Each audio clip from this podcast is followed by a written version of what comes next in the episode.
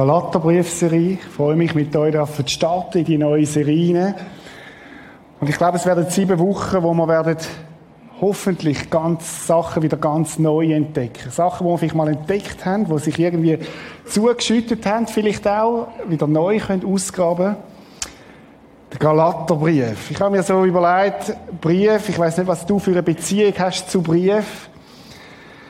Ich habe mir auch überlegt, ist es eine Generationenfrage, das mit diesen Briefen, oder? Äh, heute schreibt man WhatsApp. Wann hast du das letzte Mal einen Brief bekommen? Ich meine jetzt nicht eine Steuererklärung oder eine Steuerrechnung oder so, sondern einen Brief, der von Hand geschrieben ist, wo, wo sich jemand angesetzt hat, vielleicht eine Stunde angesetzt hat und Ziele geschrieben hat, adressiert hat und gesagt, der Brief ist für dich. Oder umgekehrt, wann hast du das letzte Mal so einen Brief geschrieben? Ich mag mich erinnern, so meine Studienzeit auf Krishona. Ich bin fast jede grosse Pause, die war so um die 10 Uhr herum, bin ich runter zu den Briefkästen und habe reingeschaut, ob es einen Brief dort drin hat. Weil ich, das war so die, die, die Verliebtheitszeit. Gewesen. Und so ein, zweimal in der Woche hat sie so einen Brief drin gehabt. Manchmal habe ich den Schlüssel nicht dabei gehabt, habe ich mit den Fingern so reingelangt und rausgenommen. Und Pause war zu kurz gewesen, um den Brief zu lesen. Und ich habe dann nämlich von mich so während der Ethik oder so, habe ihn, habe ihn vorne angelegt und dann schaust du den Brief an und du kennst die Schrift. Und du kehrst ihn um und du schaust ein bisschen drin rein. Es hat aber nicht gelangt, um ihn zu lesen und man hat nicht dürfen, oder, während dem Ethikunterricht, vorbildlich, wie ich war, bin natürlich nicht den Brief gelesen. Und dann bin ich, hat es Mittag gegeben und dann habe ich einen Kaffee gemacht im Zimmer und habe genüsslich den Brief gelesen. Und ich weiss, den Brief habe ich in der Regel, die Brief habe ich in der Regel nicht nur einmal gelesen, sondern zweimal, dreimal. Dann vor dem Einschlafen einmal. Und es ist immer wieder neue Facetten entdeckt. Ich weiß nicht, ob ihr das auch kennt. Heute habe ich eine ganze Kiste daheim. Säuberlich aufbewahrt von diesen Briefen, damals von der Marlies. Ich habe auch so Brief geschrieben, zu Abend noch angesessen, eine halbe Stunde, eine Stunde und geschrieben. Da hat es noch damals noch keine Mails gegeben, so alt bin ich schon. Und es war etwas Kostbares. Alle ja, die junge Generation, die nur WhatsApp schreibt, schreiben wieder Brief. Das ist so etwas Kostbares, ein persönlicher, ein persönlicher Brief. Und es gibt gute Nachricht heute Morgen. Gott hat einen Brief aufschreiben lassen für uns alle. Das ist der Galaterbrief, so ein überdimensionalen Brief. Und Gott hat den Brief aufschreiben lassen, mit dem Gedanken, dass es ein persönlicher Brief an dich soll sein. Ein Brief, der total kostbar ist, der total viel drin hat. Jetzt äußerlich kann man sagen, es ist ein normaler Brief, oder? Das ist ein bisschen grösser dargestellt jetzt da. Wir möchten heute Morgen ein bisschen an diesen Brief uns antasten. Und wir werden heute Morgen den Brief nicht aufmachen. Das werden wir nächsten Sonntag machen. Sondern wir werden heute Morgen einfach mal ein bisschen die Hülle anschauen. So wie ich damals im Ethikunterricht den Brief gekehrt. Wir werden daran schmöcken. Wir werden ein bisschen schauen, ob wir schon ein bisschen drin sind. Wir werden uns überlegen, was hat es mit dem Brief alles auf sich an Galater. Ich meine, das ist ganz ein kostbarer Brief, wo man ganz viel entdecken können. Neues kann entdeckt werden. Vielleicht Sachen, die wir schon x-mal gehört haben, wieder von einer neuen Art können anzuhören. Ich habe in den letzten Monaten den Brief, ich kann sagen sogar in den letzten Jahren, den Brief immer wieder gelesen. Das ist für mich einer der, von den wichtigsten Briefe geworden in meinem Leben. Und ich bin nicht der Einzige. Die ganze Reformation vom Luther ist ausgegangen, unter anderem von dem Brief.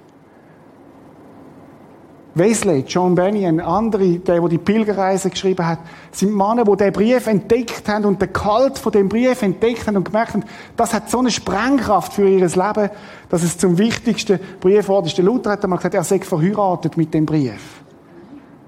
So stark hat der gewirkt in seinem Leben hinein. Jetzt müsste ich noch den Drucker haben. Ist der irgendwo noch dort? Ja, genau. Merci vielmals. Ich möchte Folgendes machen heute Morgen.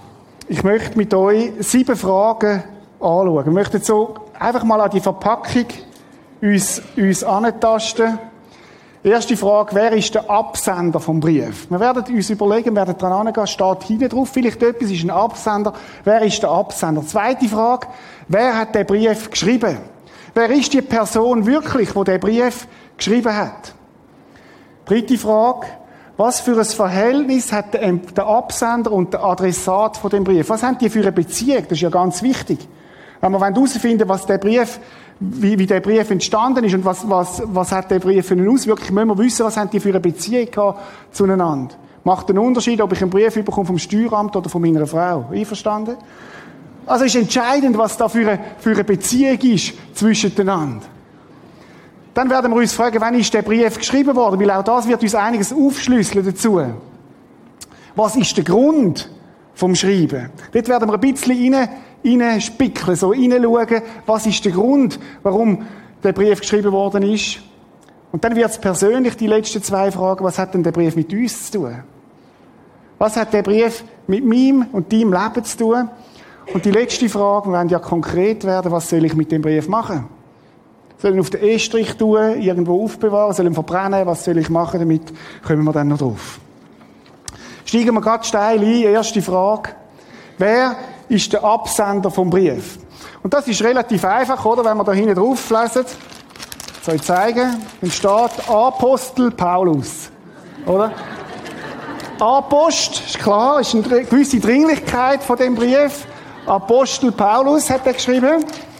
Und wir lesen das auch tatsächlich, wenn wir, wenn wir den Galaterbrief lesen, äh, schon gerade ganz am Anfang, da heißt, diesen Brief schreibt Paulus, der Apostel. Relativ einfach, äh, können wir sagen, Paulus, wer ist das gewesen? Paulus ist der römische Name und der bedeutet nichts anderes als klein.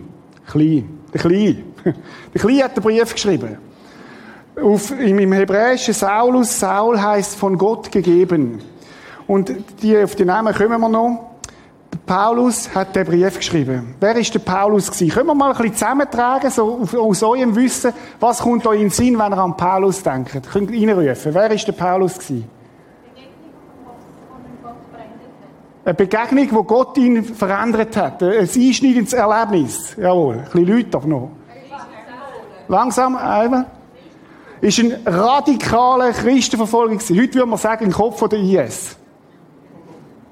Muss man es ganz klar so sagen. Da ist jemand, hat jemand etwas gesagt. Er war im Gefängnis gewesen. Mehrmals im Gefängnis. Er war ein Pharisäer gewesen, ein Gesetzesgelehrter, top ausgebildet.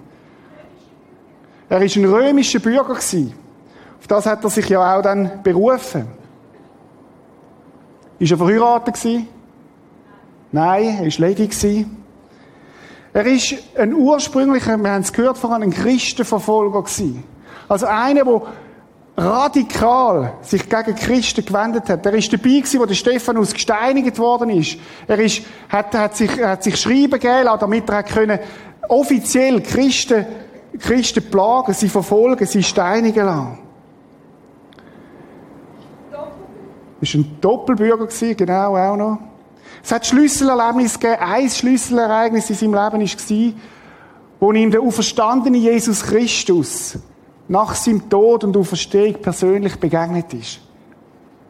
Als er auf dem Weg war, Christen zu verfolgen, hat er ein Erlebnis gehabt, Begegnung mit Jesus, ist erblindet und ist nachher zum Nachfolger geworden von Jesus. Er ist zum Gemeindegründer geworden, zum Missionar, zum Apostel. Interessantes Detail, Apostelgeschichte 13,9 lesen wir, dass man früher immer vom Saulus geredet hat und nachher vom Paul, Paulus. Dass das wie auch symbolisch steht für die Veränderung, die in seinem Leben passiert ist. Er hat den Brief geschrieben an Galater. Und es ist wichtig, dass wir seine Geschichte verstehen. Werden wir auch noch drauf kommen im Laufe dieser Serie, wo wir noch intensiv uns mit seinem Leben verstehen. Wenn wir seine Biografie verstehen, verstehen wir auch besser, warum er äh, den Brief geschrieben hat und was sein Anliegen war mit dem Brief. Er ist auch Autor gewesen, hat am meisten Brief geschrieben im Neuen Testament.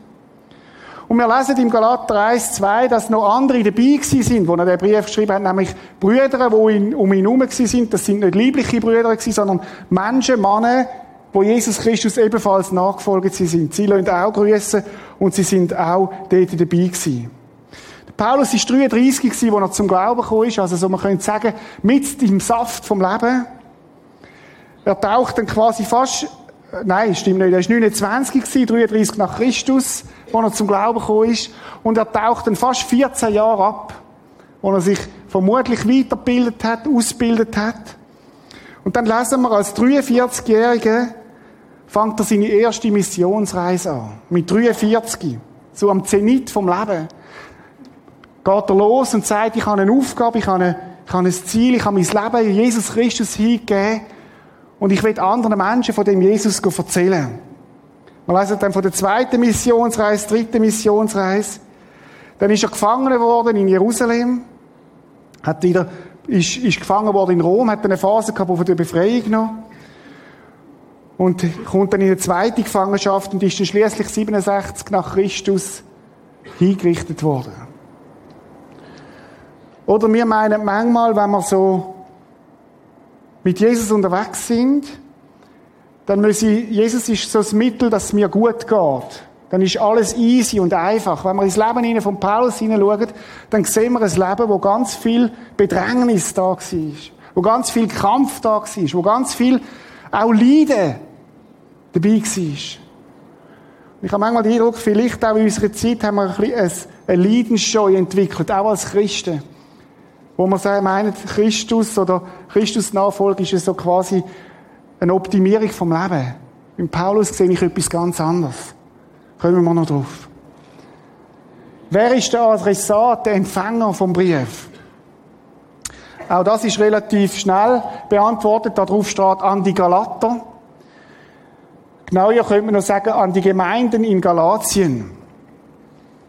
Das sind die Empfänger gewesen. Und das Interessante da ist, Achtung, es sind mehrere Gemeinden gewesen. Es ist nicht nur eine Gemeinde gewesen. Er hat also nicht gesagt, ich schreibe einen Brief als Prisma, sondern ich schreibe einen Brief an Gemeinden am Zürichsee. Zum Beispiel. Also es sind mehrere Gemeinden gewesen. Das ist das einzige Mal, wo das so ist in der Bibel. Sonst ist es immer eine spezifische Gemeinde gewesen. Und er schreibt an mehrere Gemeinden. An diverse Stellen im Brief erwähnt er sie und er sagt Galater. Er nennt sie immer Galater. So wie quasi Rapperschwiler. Zürcher Oberländer, Seebuben, weiß ich, irgendwie so, also so ein bisschen äh, in die Richtung. Jetzt, wo sind die Gemeinden gewesen, dass wir uns ein bisschen ein Bild machen können? Auch da gibt es verschiedene Theorien. Theologen streiten sich ein bisschen, welche Gemeinden das es genau gewesen sind. Ich glaube, es sind die Gemeinden gewesen im Süden. Wir schauen uns das Bild mal an. Das sind die, der, der ganze Bereich, wo der, die Gegend, wo der Paulus aktiv war. Und wenn er jetzt da auf die blaue Linie schaut, dann ist der Paulus von Antiochia losgezogen in seiner ersten Missionsreise, ist auf Zypern gekommen, das kennen viele von der Ferien oder von der Prospekt zumindest. Und dann ist er auf Pamphylia gekommen und dann sehen wir das ganze Galatien, Galatia da. Das ist die Gegend, wo der Paulus hier ist, auf der ersten Missionsreise. Und dann ist er in Antiochia, Ikonien, Lystra und Derbe vorbeigekommen. Das sind die Gemeinden im Süden von Galatien, wo der Paulus angeschrieben hat mit dem Brief. Man geht davon aus, dass das die vier Gemeinden sind. Vielleicht hat es noch 50, 60 gegeben, die nicht aufgeschrieben ist, wissen wir nicht. Aber die Gemeinden sind gemeint. Das sind also quasi die Adressaten. Ich habe noch detailliert das Bild ein bisschen grösser gemacht. Da sehen wir es. Antiochien, Ikonien, Lystra, Derbe. Die vier Gemeinden, wo der Paulus den Brief schreibt. Das sind also die Adressaten. Gehen wir einen Schritt tiefer. Was ist das Verhältnis gewesen wo der Paulus zu den Gemeinden hat in Galatien.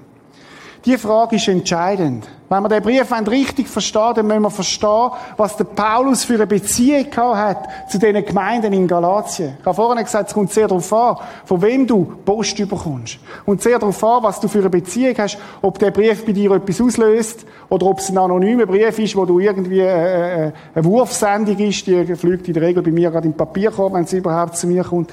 Das kommt darauf an. Und wir lesen in Apostelgeschichte 13, und jetzt ist ja das spannend, wie die verschiedenen Texte in der Bibel miteinander anfangen zu korrespondieren. Apostelgeschichte 13 lesen wir, wie der Paulus auf die erste Missionsreise gegangen ist, als 43-Jähriger. Hat es jemand da rein, der 43 ist? Dürfen euch outen, dort hinten, oder? Wer 43, gutes Alter für auf Missionsreise zu gehen, oder? Überleg dir das mal. Du bist eben schon bei der SBB, also von daher. Heißt da, dass er 14 Jahre vorher nicht zum Glauben gekommen ist und dann von Antiochien aus ausgezogen ist. Sie haben, und wie ist das passiert? Das ist ganz spannend, oder? Die Gemeinde hat bettet. Sie haben gefastet. Das heißt, sie haben bewusst aufs Essen und Trinken verzichtet, damit sie sich auf Gott ausrichten können, damit sie konzentriert sind, dass sie Gott können sagen, hey, das ist uns wichtig. Und während dieser Zeit vom intensiven Gebet hat Gott angefangen zu reden zu ihnen. Und er hat gesagt, schickt mir zwei von euren besten Leuten und schickt sie in eine Gegend, wo die Menschen noch nicht von Jesus gehört haben. Das ist der Spirit der ersten Christen, die gesagt haben, wir haben einen Auftrag, an dem Land, wir haben einen Auftrag an dieser Gegend und in Galatien gibt es noch keine Christen, gibt es noch keine Menschen, die von Jesus gehört haben. Und sie fastet und betet und sendet den Paulus und den Barnabas aus. Barnabas war der Ermutiger wo der Paulus so die erste große Begegnung hat, wo ihm Türen geöffnet hat, die Gemeinden hinein. Und sie legen ihnen die Hand auf und segnen sie und sagen, hey, ihr sind unsere Männer, die gehen. Berufene Männer. Paulus und Barnabas haben sich rufen lassen, im Reich Gottes relevante Rollen einzunehmen. Das hat mich bewegt, als ich das gelesen habe. Kann man so schnell überlesen. Aber sie haben sich rufen lassen und gesagt, wir geben unser Leben hin, damit andere von Jesus Christus hören können. Wir nehmen die, die Vision von Jesus auf und wir tragen das Evangelium weiter. Das hat sie etwas gekostet werdet es noch sehen, es hat sie alles gekostet. Und sie gehen dann los und machen sich auf, auf die Reise. Und sie kommen via Zypern nach Galatien, das habe ich vorhin gesagt. Ich muss schauen, ob ich es da nochmal habe, genau. Kommen sie auf Galatien. Und die erste Stadt, wo sie hinkommen, ist Antiochia in Pisidia nachzulesen in der Apostelgeschichte. Und spannend, was sie dort machen. Wo setzen sie an? Wie, was würdest du machen, wenn du in eine Gegend kommst, wo es noch keine Christen gibt? Sie gehen in die Synagoge, dort, wo die Juden sind. Und sie gehen am Sabbat dort hin, weil dann alle dort zusammen sind und sie versammeln sich. Und sie haben sicher bettet für das, was dort ist. Und dann kommt die interessante Frage, und das ist wieder so, wie Gott führt. Einer von diesen Vorsteher in diesen Synagogen fragt, haben wir für uns eine Ermutigung? Gute Frage. Ist vielleicht auch schon gefragt worden, vielleicht nicht so mit Wort, aber am Arbeitsplatz, oder? Lechzen die Leute nach Ermutigung? Hast du für mich eine Ermutigung? Und der Paulus und der Barnabas benutzen das und sagen, natürlich haben wir eine Ermutigung. Und sie fangen an, ihnen vom Alten Testament, dort, wo die Leute, wo das, was sie kennt haben, erzählen sie, und sie kommen zum Evangelium. Und dann predigt Paulus, und da heißt in der Apostelgeschichte folgendes, Brüder, hört mir zu. Er sagt, Leute, jetzt, was jetzt kommt, ist absolut wichtig. Loset zu. Und dann sagt er, in diesem Mann, Jesus, findet ihr Vergebung für eure Sünden. Oder wenn wir das lesen, denken wir, das kennen wir ja schon. Für die, die das dort gehört haben, ist das total revolutionär gewesen. Total neu, total anders. Das haben sie nicht gekannt. Weil sie sind sich gewöhnt gewesen, Vergebung von der Sünde gibt's dann, wenn ich alle Gesetze einhalte. Vergebung von der Sünde gibt's dann, wenn ich alles richtig mache. Vergebung von der Sünde gibt's dann, wenn ich alles richtig mache. Und das lange sowieso noch nicht. Dann muss ich noch einen Stier posten, wo, wo, und einen Schafsbock, wo, wo für mich stirbt. Und, und, und so kann eine Sündenvergebung äh, Vergebung passieren. Ich muss es selber tun. Ich muss Gott irgendwie positiv stimmen. Und jetzt kommt der Paulus mit der radikalen Botschaft und sagt, Leute, Jesus, in Jesus Christus findet ihr Vergebung für eure Sünden. Und zwar alle. Egal was du da hast, in dieser Person, nicht in einem Werk, nicht in einem Ritual, nicht in etwas, was du tust, sondern was er da hat, ist Vergebung von der Sünde. Und dann fährt er fort und sagt, wer an ihn glaubt, wird von aller Schuld frei und vor Gott gerecht gesprochen, wie das jüdische Gesetz das nie hat mögen vermögen. Das sagt der Paulus, der Gesetzeslehrer. Was für eine Botschaft. Was für, ein, was für eine Kraft. Was für ein Augenöffner für die, die tätig sind. Das ist revolutionär und ich wünschte mir, dass wir wieder etwas von dem Revolutionären, von dem Kräftigen, von dem enormen Power, wo in diesen Worten drin sind, ganz neu für unser Leben entdecken. Und dann heißt Viele Juden und gottesfürchtige Menschen, die in dieser Synagoge Gott anbeteten, die haben schon Gott gesucht. Aber die haben den Schlüssel noch nicht kennt. Die haben Jesus Christus noch nicht kennt. Folgten Paulus und Barnabas und die beiden Männer ermahnten sie, zu was ermahnen sie sie? Haltet an Gottes Gnade fest. Paulus sagt, das ist der Kern. Das ist der Schlüssel. Nicht das, was ihr tun, sondern was er da hat. Seine Gnade. Und jetzt, was passiert in dieser Stadt, wo sie hingekommen sind? In der folgenden Woche erschien fast die ganze Stadt und das Wort des Herrn zu hören. Das hat sich umgesprochen wie ein Lauffeuer. Wow, da ist etwas Neues, da ist etwas Großartiges. Das musst du hören. Das sind gute Nachrichten, gut, gut News. Evangelium. Evangelium auch für Nichtjuden. Und das ist gerade nochmal neu gewesen. Dass es nicht nur für Juden gilt hat, sondern auch für Menschen, die keine Beziehung haben zum Gott vom Alten Testament. Die Botschaft hat sich verbreitet. Und Menschen haben angefangen, Jesus nachfolgen. Und jetzt müssen wir schauen, was passiert. Unmittelbar daneben, unmittelbar, fast gleichzeitig zu dem, dass da so Großartiges passiert, passiert auf der anderen Seite Aufhetzung und Verfolgung. Sie kommen unter Druck. Paulus und Barnabas werden, werden, werden verfolgt, es wird eine Aufhetzung passiert und sie müssen gehen. Und dann heißt es so dort am Schluss noch, die Jünger aber wurden mit Freude und Heiligem Geist erfüllt. Man könnte auch sagen, der Heilige Geist hat immer mehr Platz eingenommen. Da ist etwas Übernatürliches passiert. Das war in Antiochia, erste Gemeinde in Galatien. Wir sind immer noch bei der Frage, wie ist die Beziehung von Paulus zu diesen, zu diesen Christen dort. Und dann sind sie weitergezogen. Sie müssen weiterziehen, weil sie unter Druck gekommen sind, weil, weil, weil, sie, weil, weil, weil, weil Menschen ihnen nach, nachgegangen sind und sie verfolgt haben. Und sie sind nach Ikonien gekommen. Zweite Station. Auch da schauen wir wieder an, was ist passiert in Ikonien. Sie sind wieder in die Synagoge, das hat sich bewährt, dort, wo viele Leute sind. Und sie haben wieder, und, und auch Nichtjuden sind herum gewesen, und sie haben denen wieder predigt. Und wir lesen wieder, dass gleichzeitig, wo sie das machen, Widerstand gekommen ist. Oder wir haben manchmal das Gefühl, wenn wir, wenn wir ein bisschen evangelisieren und einer nicht gerade einverstanden ist, oder wenn es Widerstand gibt, oh, Hilfe. Das gehört dazu. Das gehört dazu. Und wir haben nicht eine Botschaft, die nicht aneckt. Wir haben eine Botschaft, die provoziert, die, wo, wo, wo, wo, wo etwas auslöst. Und sie haben wieder Widerstand bekommen, aber der Paulus und der Barnabas, sie sind längere Zeit dort geblieben. Das heißt, die Apostel blieben lange Zeit in der Stadt und verkündigten mutig und im Vertrauen auf Gott die Gnade des Herrn. Achtet mal aufs Wort mutig. Der Herr bestätigte ihre Botschaft durch Zeichen und Wunder, die sie mit seiner Hilfe vollbrachten. Unerschrocken haben sie weiter verkündigt. Und es hat wieder eine Trennung gegeben, Spaltung. Die einen haben das gut gefunden und die anderen überhaupt nicht. Die einen sind der Apostel nachgefolgt und die anderen haben gesagt, nein, wir bleiben Juden, wir wollen das nicht. Und sie haben einen Anschlag geplant gegen den Paulus und den Barnabas. Ein Anschlag, wir kennen das, oder? Das ist ein terroristischer Akt. Das ist das Klima gewesen. Das ist ein Anschlag, oder? Wenn wir die Bibel lesen, in meinem warmen Sofa oder im Bett und, und es noch ein Kaffee dabei, dann, wow, ist das schön. Hey, das ist dramatisch gewesen, was da abgegangen ist. Und sie sind geflüchtet in die nächste Station, nach Lystra. Lystra ist da unten.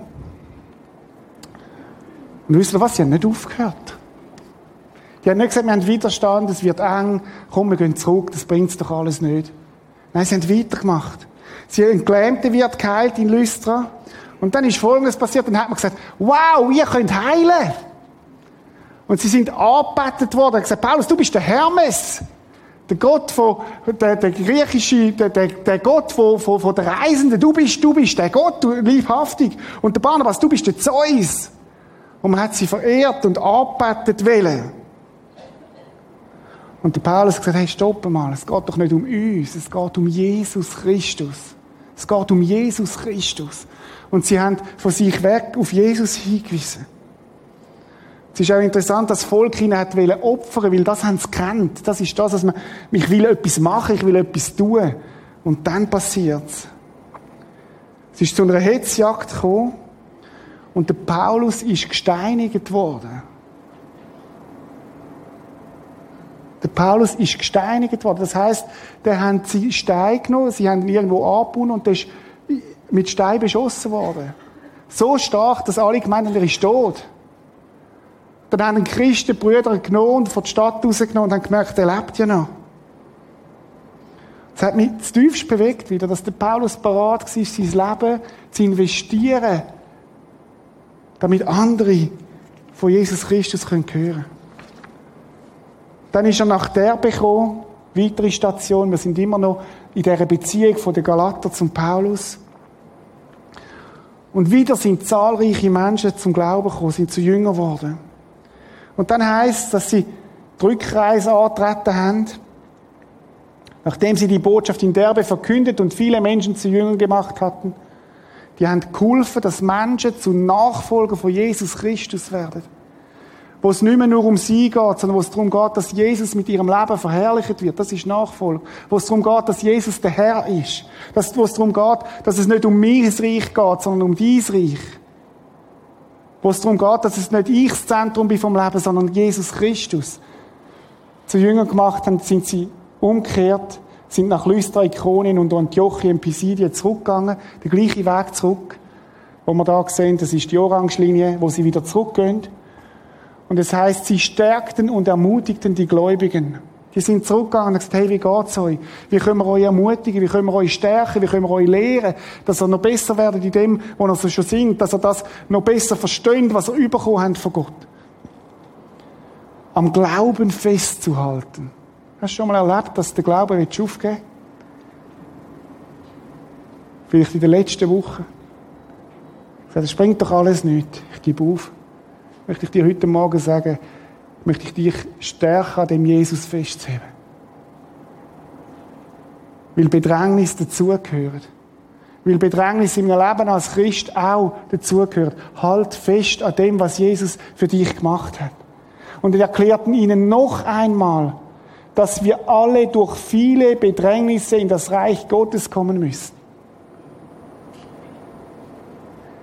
Bedrängnis gehört dazu. Bedrängnis gehört dazu.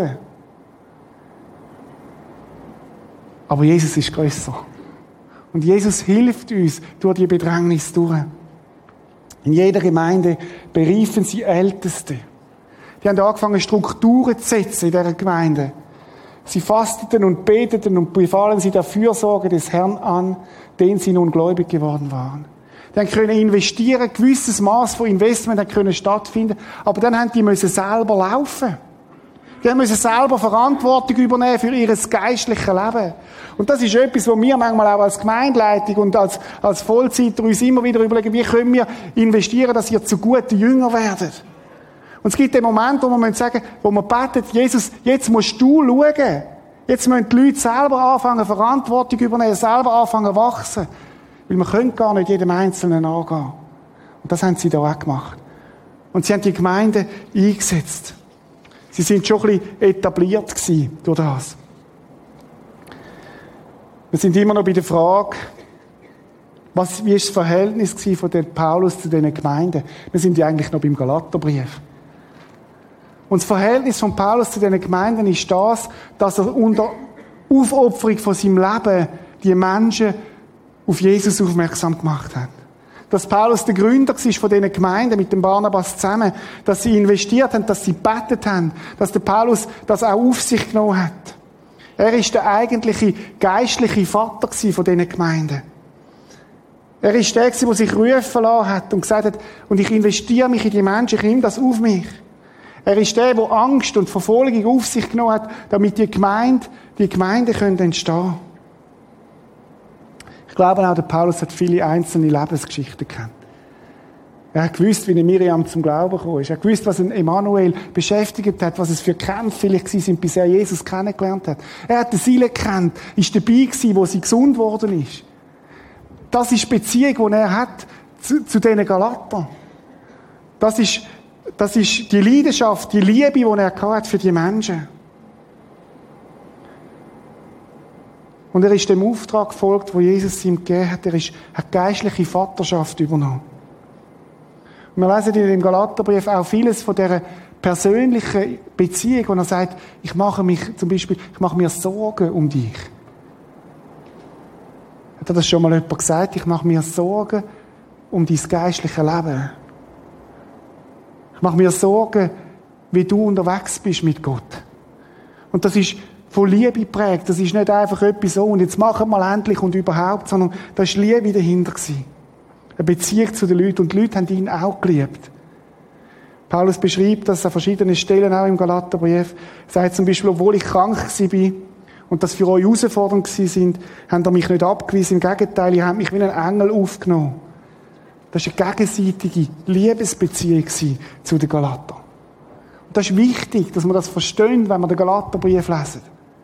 Das war nicht einfach eine kalte Beziehung. Gehen wir eine Frage weiter. Wann ist der Brief geschrieben worden? Ganz kurz.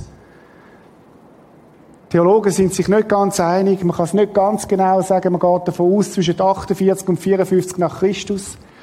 Man kann eigentlich sagen, ein paar Jahre nachdem die Gemeinden gegründet worden sind, vielleicht zwei, drei, vier, fünf Jahre nachher, hat der Paulus den Brief geschrieben. Es also noch, sind noch, ist noch junge Gemeinden, sind noch junge Gemeinden gewesen. Es war noch frisch das Ganze. Was ist der Grund vom Schreiben gewesen? Fünfte Frage. Wir haben gesehen, dass der Paulus eine intensive Beziehung hat zu diesen Galatern. Er ist ihren geistlichen Vater, ihren Leiter. Und der Paulus hat realisiert, dass die Gemeinden in Galatien bedroht sind. Am Anfang, das ist ja spannend, am Anfang sind sie äußerlich bedroht gewesen, oder? Sie sind eigentlich unter Druck entstanden, da ist äußerliche Verfolgung gewesen, und trotzdem haben die Leute das Evangelium angefangen zu fassen, haben es angefangen zu begreifen. Paulus selber ist ja fast umgebracht worden, das ist nicht ein einfaches Klima gewesen. Und nachher, nachdem die äußere Bedrohung nicht gegriffen hat, und das ist interessant, ist eine innere Bedrohung gekommen haben wir überlegt, was ist die Taktik dahinter von dem, wo möchte, dass die Gemeinden zerstört werden. Es gibt vermutlich zwei Taktiken. Eine ist eine äußere Bedrohung, wo Verfolgung ist, wo, wo der Staat sich gegen Christen wendet, wo, wo, wo, wo Gruppierungen sich gegen Christen wenden. Erleben wir zurzeit weltweit massivst. Es gibt aber noch eine andere Bedrohung, die mindestens so gefährlich ist. Das ist die Bedrohung von innen her jetzt so im Bild sagen, es ist wie, wenn ein Hurricane über die Schweiz zieht, das ist so eine äußere Bedrohung und Bäume umleitet, mögt euch erinnern, wo das war vor ein paar Jahren. Dann gibt es aber die innere Bedrohung, das ist ein Borkenkäfer, der so von innen her kann kaputt machen kann. Das eine sind Verfolgung, das andere ist eine falsche Lehre. Wo plötzlich wieder eine Lehre reingekommen ist, die das Gesetz über Jesus gestellt hat. Paulus hat gesehen, dass seine Gemeinde bedroht ist. er hat gesehen, dass Christen bedroht sind, dass sie nicht mehr Jesus im Zentrum haben. Und der Paulus schreibt den Galaterbrief, bringt den absoluten Kern vom Evangelium. Und Achtung, wenn du jetzt denkst, der Galaterbrief, das ist für die Menschen, die Jesus nicht kennen, dann stimmt das nicht. Der Galaterbrief ist an Menschen gerichtet die mit Jesus unterwegs sind. Der Galaterbrief ist ein Brief, der für Christen war, primär mal. Wo Menschen Jesus nachgefolgt sind. Und Paulus sagt, ihr seid bedroht. Es ist bedroht, was da ist. Ich kann es eigentlich so zusammenfassen. Der Glauben an Jesus Christus von der Galater ist bedroht und gefährdet gewesen. Wenn wir zu der zweitletzten Frage. Was hat der Brief mit mir zu tun, mit uns zu tun? Ich glaube, der Brief hat heute absolut starke Bedeutung. Ich habe den Eindruck, dass auch die Gemeinde Jesu immer wieder attackiert wird. Das ist auch nicht neu, das steht auch in der Bibel. Und es gibt, die Taktik hat sich bis heute nicht geändert. Es gibt einen äußeren Druck, der kann entstehen. Mein persönlicher Eindruck ist, dass der wird zunehmen in den nächsten Jahren. Sage ich euch ganz offen, auch in der Schweiz. Wir haben zum Beispiel neuestens, dass der Staat uns Jugend- und Sportgelder nicht mehr gibt. Fadenscheinige Begründungen christlichen Organisationen werden keine Jugend- und Sportgelder mehr bekommen. Mit der Begründung, weil sie missionieren. Hochspannend, oder? Das wird zunehmen. Der Druck wird zunehmen, da bin ich überzeugt in den nächsten Jahren. Und es wird die Frage stellen, werden wir Jesus im Zentrum behalten oder werden wir Kompromisse eingehen? Und dann gibt es die andere Bedrohung.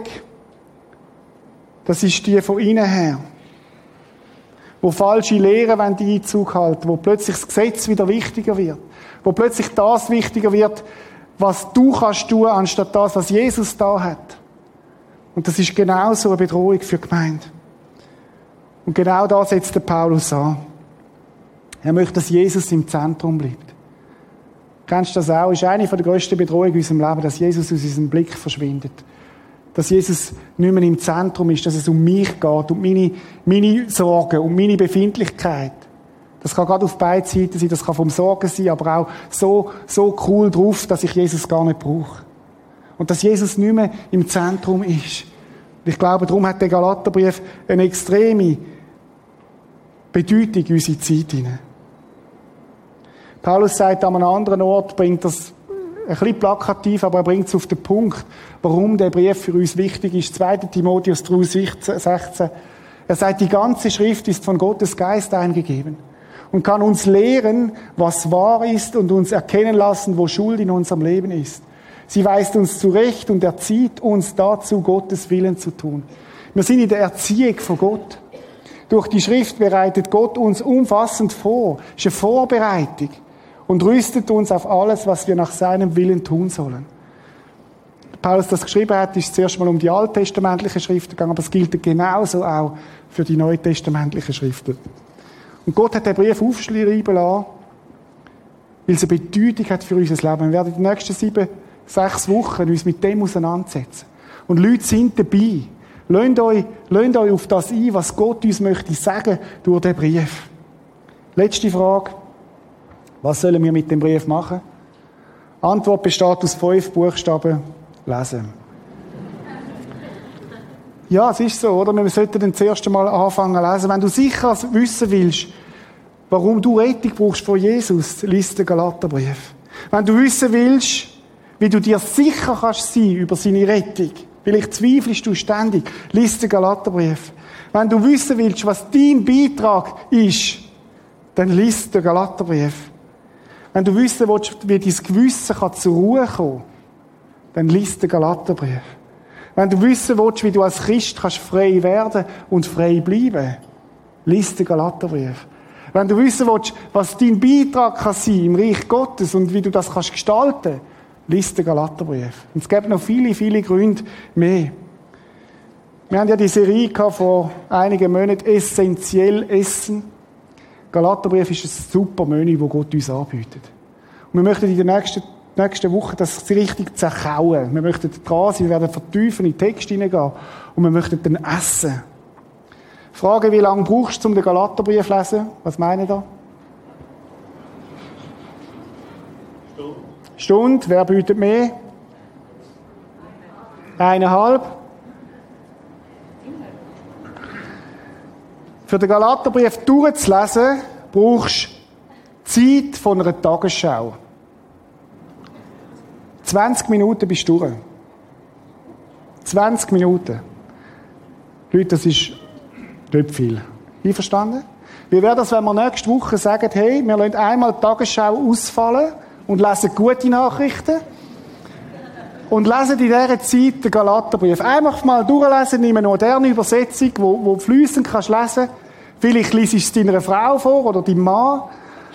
Laut würde ich euch empfehlen und lesen dann einfach einmal.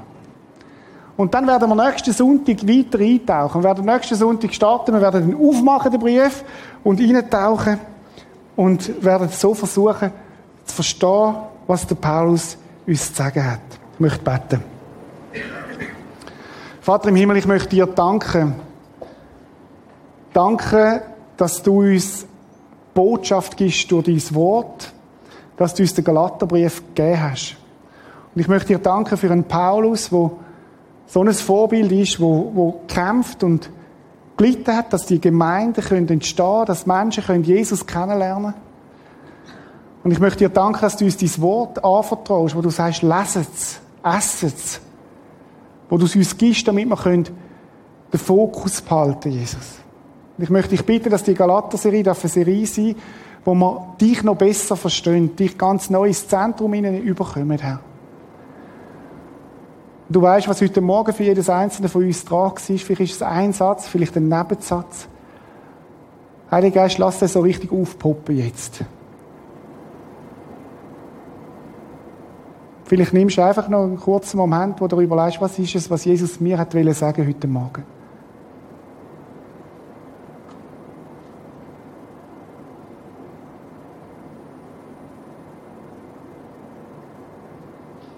Danke, Jesus, dass du redest. Und ich bitte dich, dass diese Serie dazu dienen damit wir dich immer besser verstehen und dich immer mehr ins Zentrum überkommen. Amen.